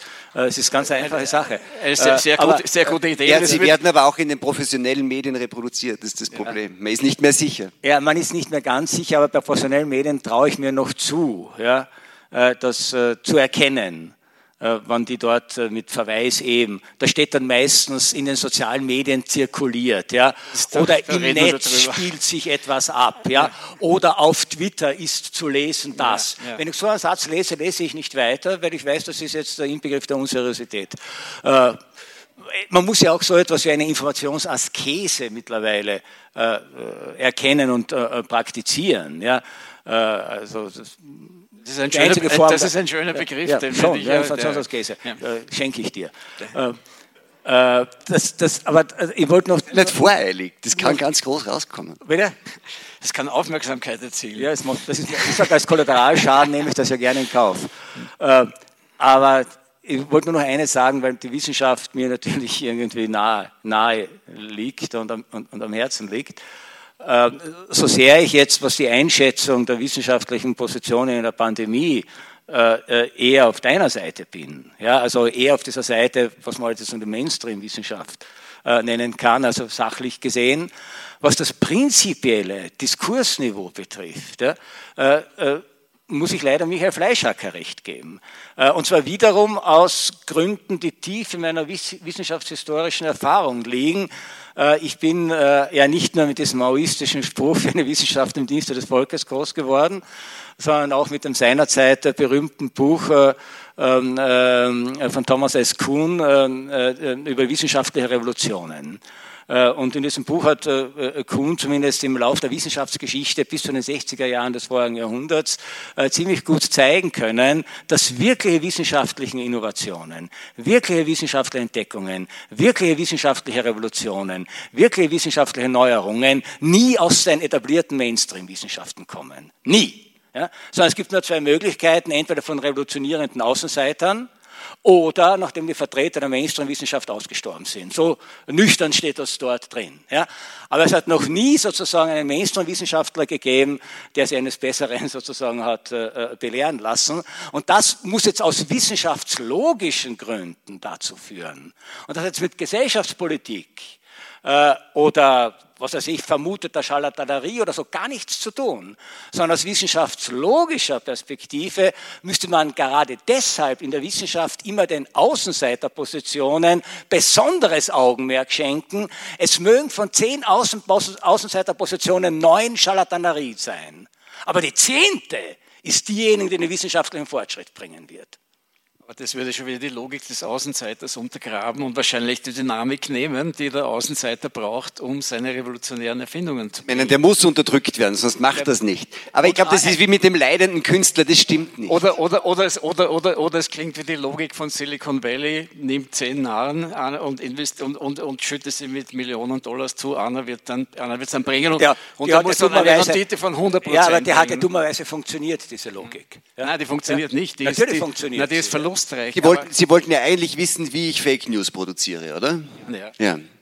Ähm, ich weiß nicht, wie das entsteht. Also ich glaube, Fake News ist ein ähnlich sinnloser Begriff geworden wie Populismus. Weil, weil er ja weil, weil wenn alles Populismus ist, ist ja nichts mehr Populismus. Und wenn jede, wenn jede Nachricht, und Nachricht ist ohnehin schon, was ist wirklich eine Nachricht? Aber sagen wir so, wenn jedes Stück, wenn, wenn jedes Informationsstück, das irgendwo auftaucht und noch nicht irgendwie gut abgesichert ist, ob das irgendwie ähm, sagen, einen Sitz in der Realität hat oder nicht, wenn alles das schon Fake News ist, weil ich es irgendwie sagen, ähm, komisch finde und mir nicht sicher bin, dann bringt das auch nichts. Fake News ist ja, ist ja auch ein gut untersuchtes Phänomen. Das haben, äh, das haben einfach bulgarische Jungs äh, erfunden, die das einfach mal ausprobiert haben, was passiert, wenn sie erfundene Dinge also sozusagen einspeisen in ihre, in, in ihre Blogs und Websites und sind damit sehr reich geworden und haben gesehen, das funktioniert. Und das wurde dann nachgeahmt, weil Dinge, die gut funktionieren, wenig kosten, ähm, ähm, die werden immer nachgeahmt und so funktioniert es. Das. das alles andere, nämlich das sozusagen politischen Spin erzeugen mit einem, mit, mit, mit Dingen, Nachrichten, Informationen, die einen für jeden Normalkonsumenten erkennbaren, vernünftigen, plausiblen Kern haben und den mit was anderem anzureichen, was nicht stimmt, aber was immer noch plausibel erscheint und was sozusagen ähm, Leute auf der anderen, am anderen Ende der Leitung, Konsumenten dazu bringt, eher die Welt so zu sehen, wie ich sie sehe, ist jetzt auch wirklich äh, überhaupt nicht neu. Ich meine, als der Herr Franitzky einen Brief an alle österreichischen Pensionisten geschrieben hat, wo drin stand, die Pensionen sind auf ewig sicher, hat keiner Fake News geschrien, oder? Also die, der Begriff Fake News ist, glaube ich, von, von der schlichten Unwahrheit oder, oder äh, ist, ist er zu unterscheiden, weil Fake News findet ja unter Bedingungen statt, die auch im Zusammenhang mit Corona uns interessieren müssen, weil ja kein Publizist die Pointe auslässt, dass, äh, dass das Virus und die Pandemie und, das, und, und, und digitale Viralität irgendwie zusammenhängen und dass natürlich durch die Umstände, die wir am Eingang besprochen haben, auch ein massiver Digitalisierungsschub in der Kommunikation eingetreten ist durch die Pandemie, ist klar. Und dass dadurch sozusagen die äh, digitalen Medien oder die Social Media, die auch von mir verachtet werden, obwohl ich mich seit zwei Jahren auf Twitter abquäle und auf Facebook immerhin reinschaue, aber über Facebook muss man nicht dabei sein, um zu Bescheid zu wissen, sondern genügt, wenn man die einschlägigen Journale liest. Äh, aber trotzdem muss man zur Kenntnis nehmen, dass zum Beispiel 50 Prozent der Amerikaner sich häufig oder immer über Social Media informieren, ausschließlich und nirgends sonst ihre Nachrichten bekommen. Und Darf, ich, muss, und muss, muss jetzt einfach, da muss ich eingreifen. Nein, ich, ich finde, weil das ist, Sie haben gerade Fake News verbreitet zum Beispiel. Nein, das es waren massive Fake News verbreitet. Zu behaupten, dass, diese, dass in der Pandemie ein massiver Digitalisierungsschub stattgefunden hat, ist einfach nur Fake News. Es ist einfach nicht wahr. Es ist erfunden, dass, dass Menschen einander weniger persönlich treffen als früher, hat mit Digitalisierung, ist überhaupt kein Digitalisierungsschub, es hat nur eine Einschränkung persönlicher Präsenzkontakte stattgefunden. Das, was, das worüber Sie da reden, dass die Leute mehr auf Zoom sind und weniger äh, und, und sich weniger persönlich treffen, hat mit Digitalisierung überhaupt nichts zu tun. Natürlich sind viele Leute einfach gedrängt worden für, für Homeschooling und Home Homeoffice sich ganz anders mit Digitalisierung zu beschäftigen als bisher. Äh, und das hängt natürlich mit der Pandemie zusammen. Das ist überhaupt nicht von der Hand zu weisen. Ich meine, das, ist keine, das ist jetzt eine Zeitgleiche, dass man heute gerade im Radio hören konnte, dass dass äh, die Österreich, das österreichische Unterrichtsministerium die Kinder jetzt alle mit gratis Tablets ausrüstet. Das ist auch keine Digitalisierung, das ist auch Fake News vom österreichischen Unterrichtsministerium. Es beginnt, glaube ich, mit der Arbeit ein Begriff, so, News, dass die Leute, dass die Leute, ich, dass die glaube, Leute ich bin bereit, dem, dem, ORF die Nachricht zu glauben, dass das Unterrichtsministerium die, die, die 16 bis 17-Jährigen... aber es hat mit Digitalisierung darauf, nichts zu tun. Er will ja darauf raus, dass einfach sozusagen, wenn man neben sich ein Tablet liegen hat, bedeutet das noch nicht die Digitalisierung. Na, so wenig es es vorher bedeutet ja. hat, äh, äh, wenn ein Kind äh, neben sich ein Buch liegen hatte, dass es schon alphabetisiert Aber er ist, war. Er ist, er ist, ja? er ist geschwind in die Parade gefahren und in, indem er behauptet hat, meine Behauptung, die keine Behauptung ist, sondern ein Bericht einer Studie des Pew-Instituts, die das gerade herausgegeben haben, dass 50 Prozent der Amerikanerinnen und Amerikaner sich über Social Media informieren. Die Hälfte davon immer, die andere Hälfte häufig. Das ist einfach eine, eine, eine soziologische Feststellung, eine Feststellung einer Umfrage. Nein, in die Parade gefahren bin ich Ihnen für die, die Verwendung Zusatz des Begriffs Digitalisierung. Sie haben einfach so behauptet, wie viele irgendwas behaupten, dass in der Pandemie ein, durch das, was wir vorher besprochen haben, ein massiver Schub an Digitalisierung stattgefunden hat. Ich, Und ich das, möchte darauf sagen, nein, hat, hat, nicht. Ja, aber das hat, in dieser Studie wurde, ich, ich, habe noch nicht einmal ausreden dürfen, dass für einen Moderator natürlich ein beklagenswerter Zustand ist, ja, der, der, mich, der mich weiter disqualifizieren werde. Sie kennen das wahrscheinlich eh. Äh, diese Studie hat auch gezeigt, dass 2020 ein, eine, eine, starke Zunahme stattgefunden hat, die jetzt äh, in, in, der Pandemie etwas abgeklungen ist. Also unser Berührung Facebook hat ein paar Prozent verloren. Trotzdem ist Facebook eine, nicht mehr so ein, ein lustiges Beiwerk für, für die Information, sondern ein wesentlicher Informationsträger. Und es sind nicht ein paar bulgarische Stritzis, die das erfunden haben, sondern es ist die amerikanische Alt-Right, finanziert von Milliardären, die sehr wohl Desinformationsmedien aller Art erfunden hat, die wesentlich Lügen, Desinformationen, falsche Nachrichten systematisch verbreiten und diese über diese, so über diese sozialen Kanäle ausspielen, worauf sie. Äh, läuft das jetzt nicht da wieder unter Fake News? Weil soweit ich weiß, ist Facebook von Mark Zuckerberg gegründet worden und nicht von der amerikanischen Alt-Right. Aber die Alt-Right benutzt es und, und, und, und, und benutzt, naja. es, benutzt Mechanismen. Also die Gründungsgeschichte ist lang und, und, und die, die demokratische Glaubwürdigkeit von Mark Zuckerberg kann man ohne weiteres in Zweifel. Aber es, es, für mein Argument ist es ja nur, es, es geht ja nur darum, es geht ja nur um die Frage, gibt es Fake News? A. Werden B, B. Werden Fake News begünstigt durch die sozialen Medien? Nehmen C. Soziale Medien als Informationsquelle zu? Ich würde sagen, in der, in der Corona-Epidemie haben sie einen Schub bekommen am Anfang, ganz extrem.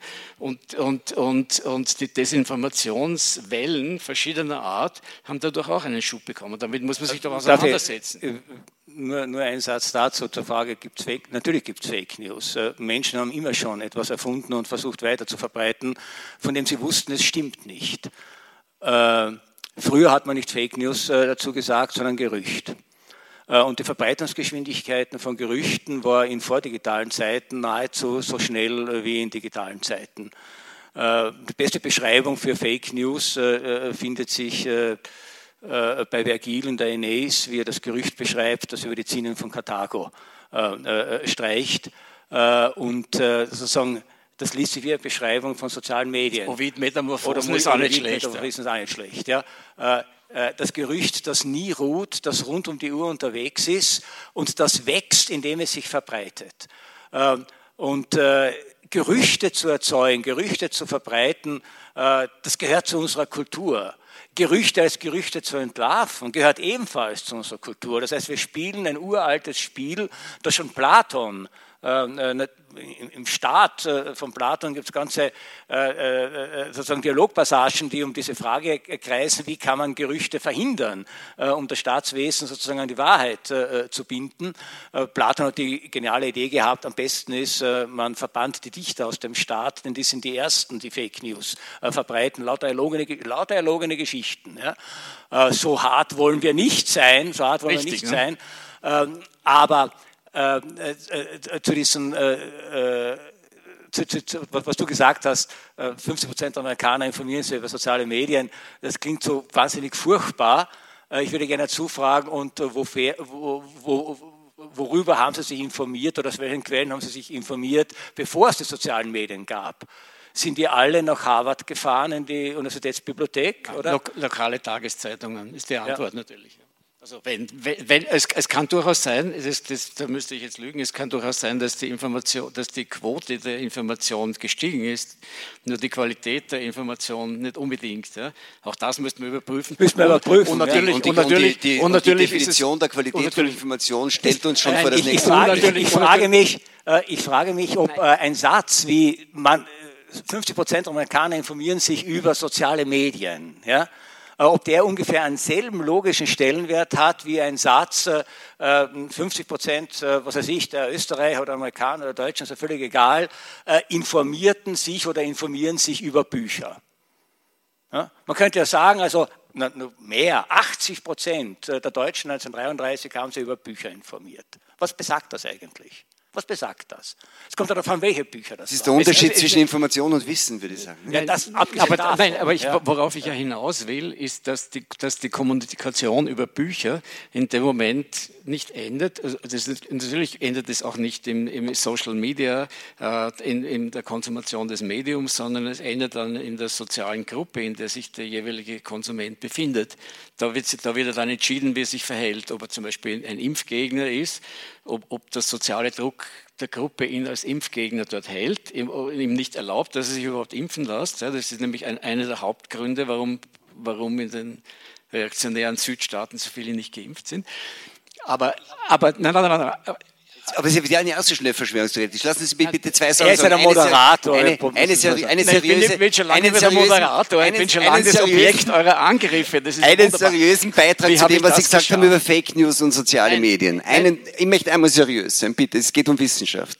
Das müssen wir zulassen. Das, das, das eine ist, da bin ich... Das ein einzigartiger Moment. Ein einziges Mal möchte ich vielleicht bei, bei Konrad Liesmann äh, und sagen, also, Nein, also da müssen Sie Gerücht, bei sich sein, wenn das, Sie seriös das, das Gerücht ähm, gab es immer und äh, wenn mehr, wenn es mehr Kommunikationsmöglichkeiten gibt und Verbreitungsmöglichkeiten gibt, gibt es auch fürs Gerücht mehr Verbreitungsmöglichkeiten. Bla bla.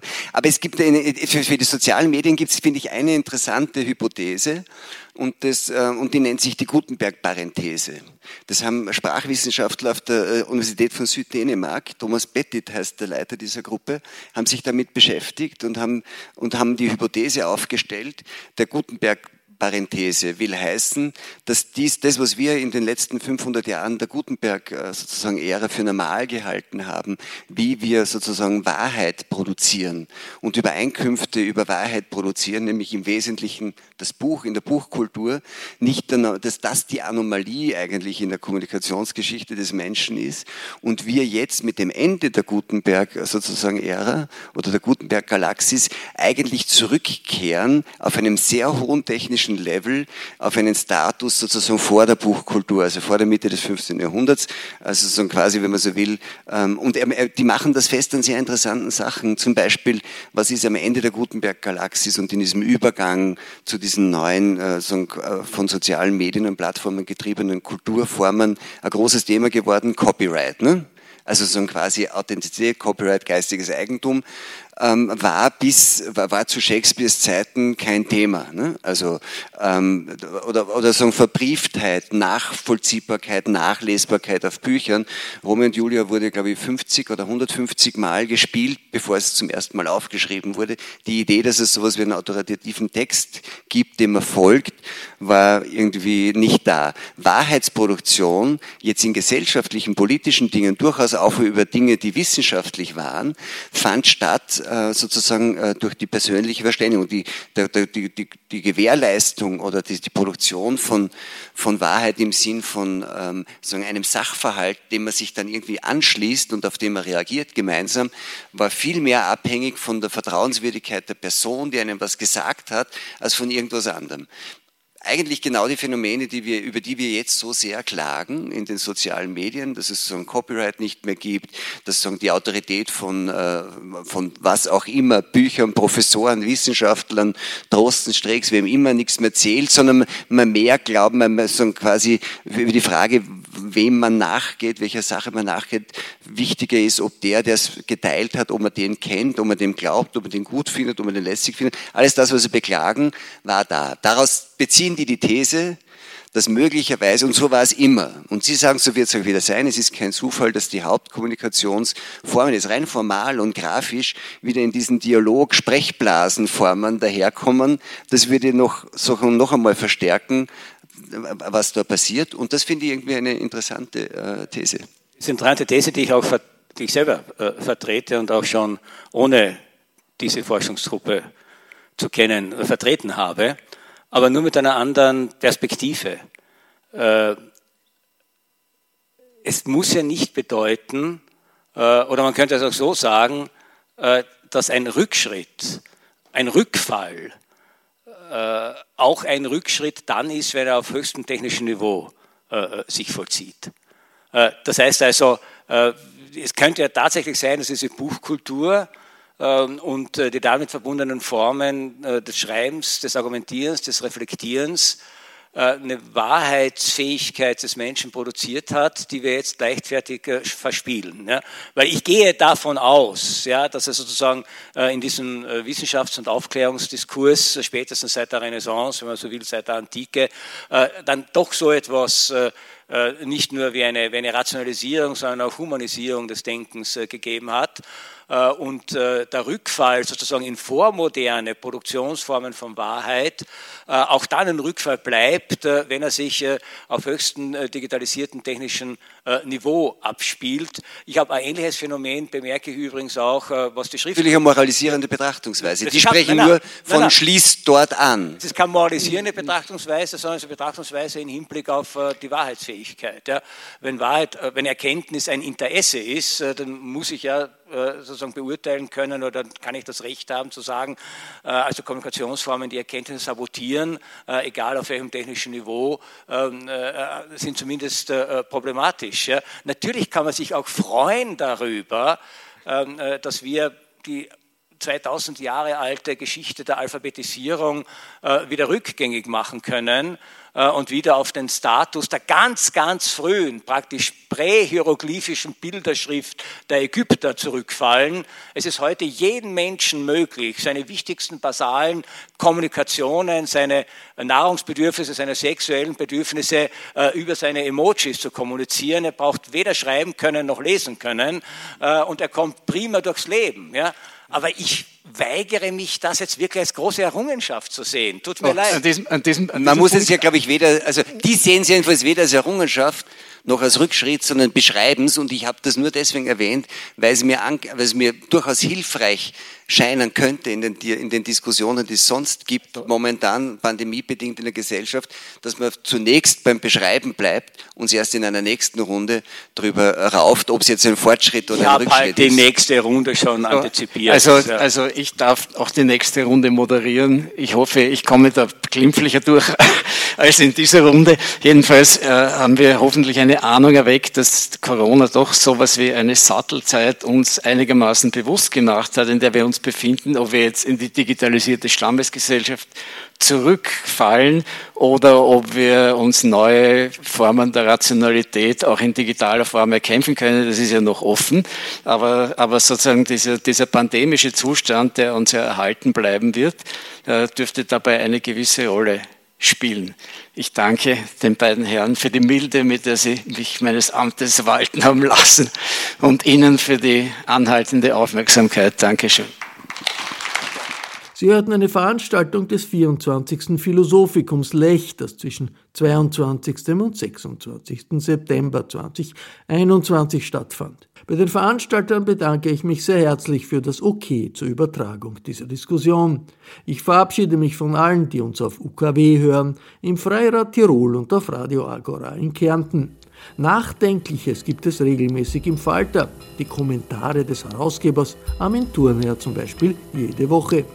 Wenn Sie noch kein Falter-Abo haben, dann können Sie ein solches bestellen über die Adresse abo.falter.at.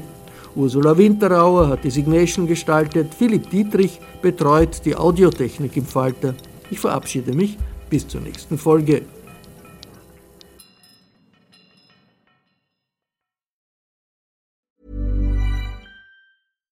Hi, I'm Daniel, founder of Pretty Litter. Cats and cat owners deserve better than any old-fashioned litter. That's why I teamed up with scientists and veterinarians to create Pretty Litter. Its innovative crystal formula has superior odor control and weighs up to 80% less than clay litter. Pretty Litter even monitors health by changing colors to help detect early signs of potential illness. It's the world's smartest kitty litter. Go to prettylitter.com and use code ACAST for 20% off your first order and a free cat toy. Terms and conditions apply. See site for details. Planning for your next trip? Elevate your travel style with Quince. Quince has all the jet setting essentials you'll want for your next getaway, like European linen, premium luggage options, buttery soft Italian leather bags, and so much more. And is all priced at 50 to 80% less than similar brands. Plus, Quince only works with factories that use safe and ethical manufacturing practices. Pack your bags with high-quality essentials you'll be wearing for vacations to come with Quince. Go to quince.com/pack for free shipping and 365-day returns.